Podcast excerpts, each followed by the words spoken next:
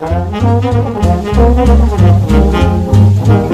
bénéfice du doute, présenté par Frédéric Lechterflack, une émission de l'Alliance israélite universelle. Bonjour à tous, Frédéric Lechterflack au micro de RCJ pour un bénéfice du doute qui poursuit aujourd'hui la conversation entamée la semaine dernière avec Jean-François Mattei autour des questions de bioéthique et de son livre Questions de conscience, de la génétique au post-humanisme, publié aux éditions des Liens qui libèrent. Jean-François Mattei, bonjour. Bonjour. Je rappelle pour nos auditeurs que vous êtes euh, médecin, généticien, pédiatre, que vous avez été euh, ministre de la Santé, que vous avez eu une carrière politique qui vous a fait euh, accompagner de très près la rédaction puis la révision des différentes lois de bioéthique adoptées en France 1994, en 2004, en 2011 et la prochaine révision de ces lois de bioéthique aura lieu au cours de la deuxième partie de 2010 des États généraux de la bioéthique se sont ouverts tout récemment pour mobiliser l'ensemble des citoyens pour débattre ensemble de ces sujets émergents, en particulier posés par euh, les nouvelles révolutions génétiques. Alors, votre livre, Jean-François Mattei, Question de conscience, aborde un certain nombre de dilemmes qui se sont présentés à vous en tant que praticien, en tant que pédiatre, que généticien, en tant évidemment aussi que comme politique en charge des questions de santé publique, euh, un certain nombre de dilemmes en particulier à partir de euh, des nouvelles possibilités ouvertes par la génétique et par le dépistage anténatal. Et je voudrais qu'on redémarre notre conversation sur ce sujet, sur la question du dépistage anténatal. Vous dites que euh, vous avez abordé ces sujets à chaque fois avec euh, un esprit d'humilité et d'ouverture aux demandes des familles, aux demandes des couples qui s'adressaient à vous pour un dépistage, mais que certaines de ces demandes heurtaient parfois vos propres convictions. Quelle est votre, euh, votre analyse de l'état actuel du problème de ce qu'on pourrait appeler notre tentation d'un nouvel eugénisme C'est une question qui est immense et qui n'a pas fini de tarauder la conscience humaine euh, depuis la nuit des temps. Vous savez qu'à Sparte, les enfants pouvaient être exposés après avoir été récusés par leur père. Vous savez qu'Aristote euh, que Platon, plus exactement, dans son livre La République, euh, euh, parlant de la caste des gardiens, disant qu'il fallait faciliter les relations entre les hommes et les femmes d'élite, et qu'au contraire, il fallait les faire le plus rare possible chez les personnes de classes inférieures. Et puis, euh, l'homme a toujours cherché à améliorer la qualité des personnes, la qualité de son espèce. Euh, Darwin n'a pas été pour rien d'ailleurs, parce que Darwin a parlé de sélection naturelle, et c'est pas tombé dans l'oreille d'un sourd, si vous me permettez cette familiarité, car son cousin, euh, Galton, s'est dit mais sélection naturelle, euh, pour l'homme, nous, on peut pas attendre maintenant qu'on a pris conscience de ça, il faut une sélection artificielle. Et donc la sélection artificielle, nous allons la prendre en compte. Et c'est de là que l'eugénisme est, né dans sa pratique et que Galton, pour des motifs médicaux, a engagé une politique de diffusion de l'eugénisme et il a rencontré d'ailleurs au début du XXe siècle nombre d'oreilles attentives. Pour euh, euh, ressaisir votre question euh, sur le diagnostic prénatal, je vais le faire très simplement au travers de mon expérience. Nous recevions à longueur de semaine des parents qui avaient mis au monde un enfant trisomique 21. Et puis on en recevait d'autres qui venaient nous voir avec leur petit garçon ou petite fille porteuse de trisomique, de trisomie, et qui nous disaient, écoutez, il est là, on l'aime, on l'assume. On aimerait bien un deuxième enfant, mais on pourrait pas en assumer un deuxième comme ça, parce que malgré l'amour qu'on peut éprouver pour lui, c'est quand même une attention, une charge particulière. Et alors, qu'est-ce que vous nous conseillez? Et on les rassurait en leur disant, écoutez, le risque de récidive, euh, si votre étude chromosomique est normale, est de 1%. Et généralement, malgré ce très faible risque, il, nous, il me regardait et il me disait, écoutez, avant qu'on ait le premier, on, aurait consulté, on nous aurait, nous aurait dit c'est 1 pour 700. C'est tombé sur nous une fois. Ça peut pas retomber sur nous une deuxième fois, donc tant pis. On n'aura pas d'autres enfants. Et j'ai compris que le diagnostic prénatal aurait presque, paradoxalement, un effet nataliste. Car tous ces couples qui souhaitaient avoir un enfant trisomique entamaient une grossesse étant assurés que l'enfant à naître ne serait pas euh, trisomique. Euh, au prix naturellement de la dénonciation, je le mets entre guillemets, du centième enfant atteint. Je l'ai assumé euh, contre mes convictions profondes, mais parce qu'on a toujours assez de force pour supporter la souffrance des autres, et qu'il faut l'entendre malgré tout. Simplement, après, on nous a dit, mais attendez, le risque est de 1%. Toutes les femmes à 35 ans, à partir de 35 ans, ont un risque de 1%. Il n'y a pas de raison. Il y a une inégalité. Faudrait-il avoir un enfant trisomique pour avoir un diagnostic prénatal alors que l'autre en raison de leur âge? Et donc on est passé d'une indication individuelle à une indication collective. Et puis après on a ajouté en disant mais on a des premiers signes sur l'échographie maintenant, la, nuque, euh, euh, l'étude des mains, euh, et, en plus avec un dosage sanguin, on a des facteurs de risque. Donc tous les gens qui, après ces analyses préliminaires, arriveraient à un coefficient de risque égal à 1, il faudrait leur faire. On est donc arrivé petit à petit à un diagnostic très étendu, avec une attitude qui, moi, m'a, sur le plan individuel, ne m'a pas choqué, qu'un couple fasse un choix individuel d'interrompre une grossesse, c'est son choix. Mais quand vous réalisez, après un, deux, trois années, euh, que 95% des femmes ou des couples qui attendent un trisomique demandent une interruption de grossesse, l'addition de ces décisions individuelles dessine une société eugénique. C'est une société qui refuse le handicap, qui refuse la trisomie. Et donc ça, ça s'appelle une société eugénique. Aucune de ces personnes ne l'est sciemment, ne l'est consciemment même. Mais non, on est contre. Quand vous faites des interrogatoires, je l'ai fait.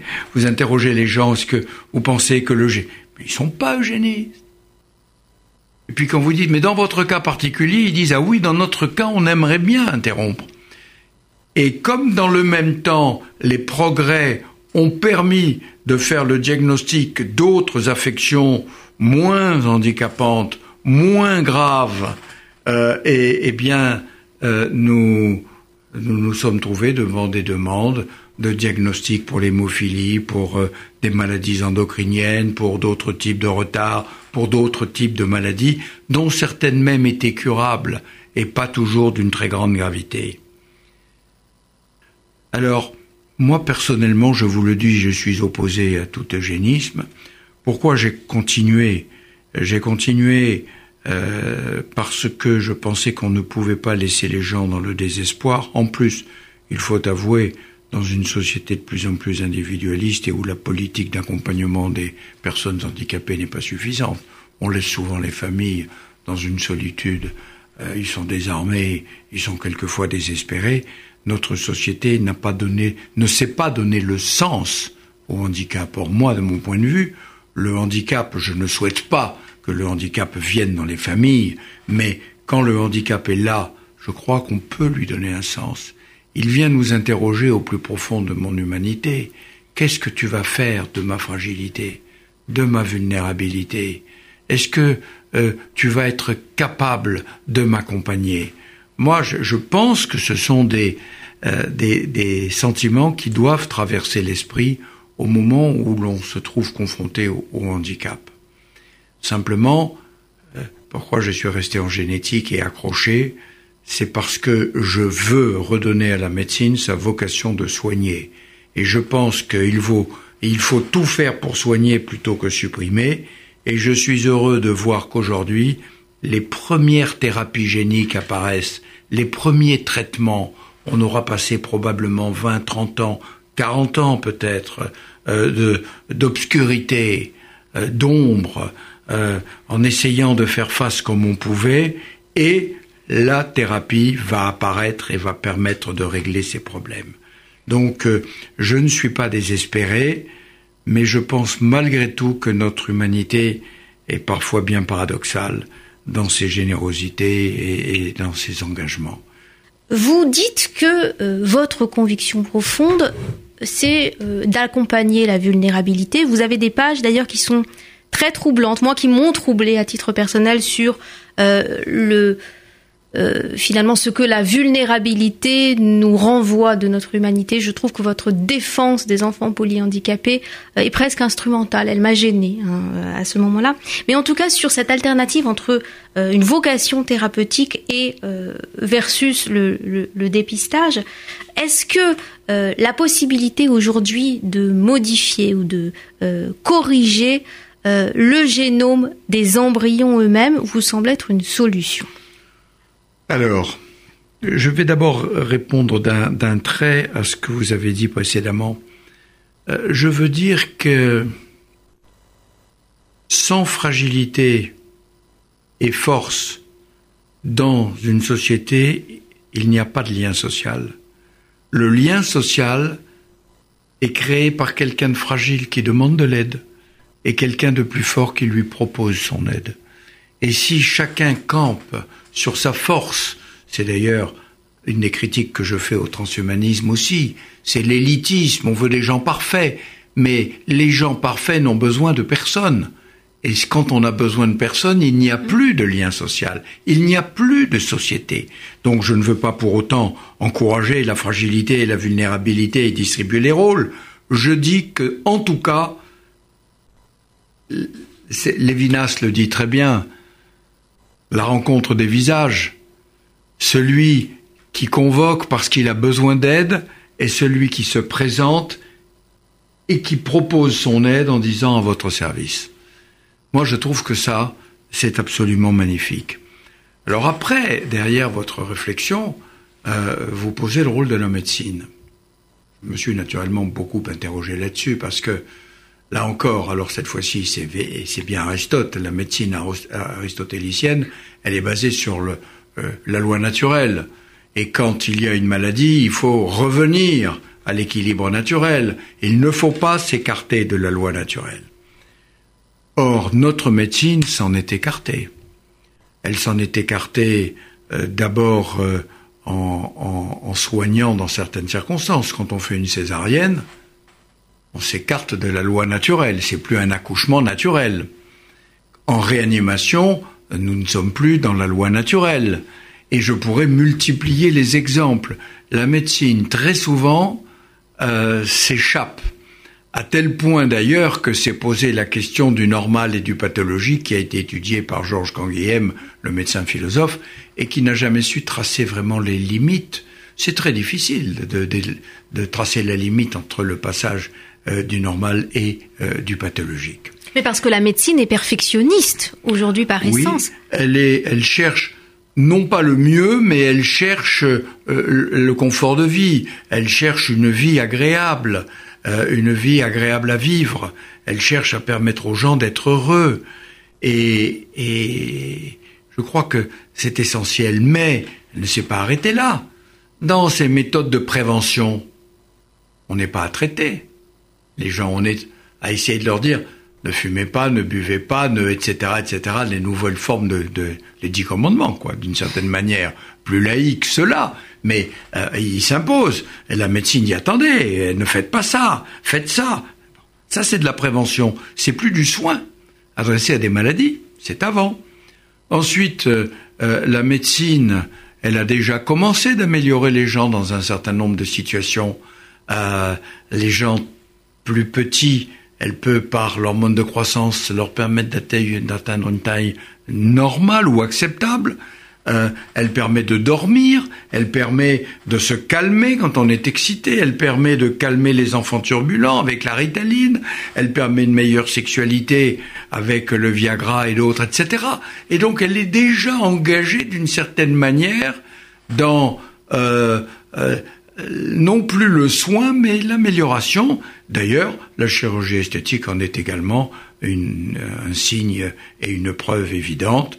un certain nombre de personnes euh, qui ne sont pas véritablement malades souhaitent euh, avoir des traits plus attrayants et, et, la médecine le fait. Et la solidarité nationale leur rembourse parfois, dans certains cas, cette prise en charge ah. médicale de leur défaillance physique. Dans un certain nombre de cas, pas dans tous, car il est vrai que malgré tout, quelquefois les gens souffrent au point d'être dépressifs de l'image qu'ils croient renvoyer aux gens. Et donc, il y a une prise en charge. Nous sommes solidaires d'une façon générale, et autant euh, je serais opposé à, à, rembourser des gens dont manifestement on voit bien, mais bref, on ne va pas rentrer dans, dans cette affaire, parce que ça nous entraînerait extrêmement loin. La médecine s'est encore échappée du soin quand elle a créé une médecine appliquée à des milieux extrêmes, la médecine aéronautique, la médecine océanographique, euh, euh, on n'est plus dans le milieu normal. Et donc c'est vrai que la médecine a pu quelque part servir euh, de modèle au transhumanisme, disant mais il faut pousser la logique médicale d'amélioration jusqu'au bout pour que les hommes échappent à leur vulnérabilité et leur fragilité. Il faut éviter le vieillissement, il faut même aller jusqu'à atteindre l'immortalité, euh, et bien entendu, euh, eu égard au progrès euh, du numérique et, et, de nos ordinateurs, nous allons bientôt pouvoir télécharger nos cerveaux sur un logiciel et, et, après tout, quand nos cerveaux seront chargés, c'est l'essentiel. Le corps qui nous fait souffrir et qui nous poursuit de tant de maux, eh bien, on pourra s'en débarrasser. C'est en fait, vous le voyez, euh, je reprends ce que je vous ai dit la semaine dernière, un certain nombre de, euh, de critiques du transhumanisme. Le transhumanisme euh, n'accepte pas l'humanité dans sa fragilité si humaine. L'humanité, par définition, elle est fragile. C'est ça qui est merveilleux. C'est qu'avec sa fragilité, l'homme, quand il vient au monde, il n'a pas de griffes, il n'a pas de crocs, il n'a pas de cornes, il n'a pas de sabots. Et pourtant, c'est lui qui a avancé aujourd'hui. Je, me demande quand même si votre défense de la vulnérabilité, de la fragilité humaine ne recouvre pas une valorisation qui pour moi est problématique de la souffrance. Mais euh, laissons, laissons cela. Sur le, la, la, frontière entre le normal et le pathologique, vous décrivez très bien dans votre, dans votre livre comment la médecine s'est trouvée enrôlée au service de l'augmentation des facultés. Aujourd'hui, on n'arrive plus à tracer la limite entre un geste médical qui répare des anomalies de la nature humaine et un geste qui vise à améliorer le bien-être ou le potentiel d'un individu. Aujourd'hui, la frontière, elle est très difficile à tracer. Il y a qu'à prendre un exemple très simple. Est-ce que la médecine a vocation, oui ou non, à combattre les maladies chroniques du vieillissement? Je pense qu'elle a vocation à lutter contre euh, les effets euh, du vieillissement qui diminuent la qualité de vie, car moi j'entends bien qu'on parle de l'augmentation de longévité, mais je souhaiterais que ça soit une augmentation d'une vie de qualité. Oui, mais euh, précisément, les transhumanistes ne, disent pas autre chose, si je peux me, me faire leur avocat un instant en disant que le vieillissement peut être combattu, il peut être supprimé, il peut être annulé, et que euh, l'espèce humaine n'a aucune raison de s'interdire de combattre le vieillissement, c'est-à-dire aussi la mort à l'issue du vieillissement. Ne resteront plus que les morts dites accidentelles, celles qui euh, nous, nous, surprennent. Écoutez, euh, je ne vous suis pas tout à fait dans cette voie parce que je pense que euh, c'est la mort qui donne un sens à la vie, c'est un mort, la mort qui vous permet d'espérer le lendemain, de penser au futur qui arrive, c'est la mort qui permet d'avoir des enfants, car euh, euh, si vous ne mourrez plus, il n'y a plus de place pour les enfants sur la planète, et je ne suis pas sûr que l'absence de nouveaux visages, d'un renouvellement de l'humanité ne soit une très grande richesse. Donc, pour ce qui me concerne, je ne vous dis pas que je ne redoute pas la mort, mais je pense qu'elle a donné et qu'elle continue à donner du sens à ma vie. Et, sans rebondir sur ce que vous disiez tout à l'heure sur euh, l'instrumentalisation de la souffrance, je voudrais juste vous dire que je ne suis pas tout à fait de votre avis. Je fais un comparatif. C'est pas parce qu'on est humanitaire qu'on souhaite les catastrophes naturelles.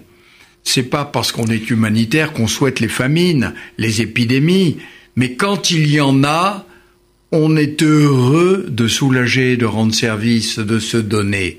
Et cette occasion est apportée et offerte, et je crois qu'il faut la saisir. Pour la souffrance, c'est pareil.